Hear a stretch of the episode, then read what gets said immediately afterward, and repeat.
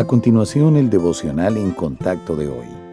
La lectura bíblica de hoy comienza en el versículo primero de Hechos, capítulo 1. En el primer tratado, oh Teófilo, hablé acerca de todas las cosas que Jesús comenzó a hacer y a enseñar hasta el día en que fue recibido arriba, después de haber dado mandamientos por el Espíritu Santo a los apóstoles que había escogido, a quienes también, después de haber padecido, se presentó vivo con muchas pruebas indubitables apareciéndoseles durante cuarenta días y hablándoles acerca del reino de Dios. Y estando juntos, les mandó que no se fueran de Jerusalén, sino que esperasen la promesa del Padre, la cual les dijo, oísteis de mí, porque Juan ciertamente bautizó con agua, mas vosotros seréis bautizados con el Espíritu Santo dentro de no muchos días.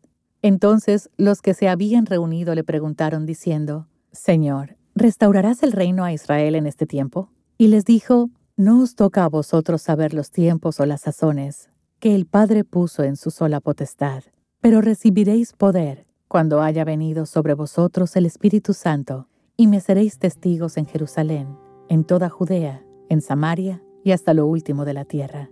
Un domingo, un hombre se me acercó después del servicio para compartirme su historia. Había sido adicto a las drogas y llevaba una vida sin sentido cuando escuchó un versículo de las Sagradas Escrituras en un sermón dijo que un pasaje lo llevó a poner su fe en Jesucristo. Todos tenemos una historia. Por lo general, cuanto más nos rendimos a Dios, más vemos su mano en nuestra vida. Y cuanto más lo vemos obrar, más deseamos compartir con los demás lo que Él ha hecho. Lo mismo sucedió con los discípulos que estaban reunidos alrededor de Cristo antes de su ascensión.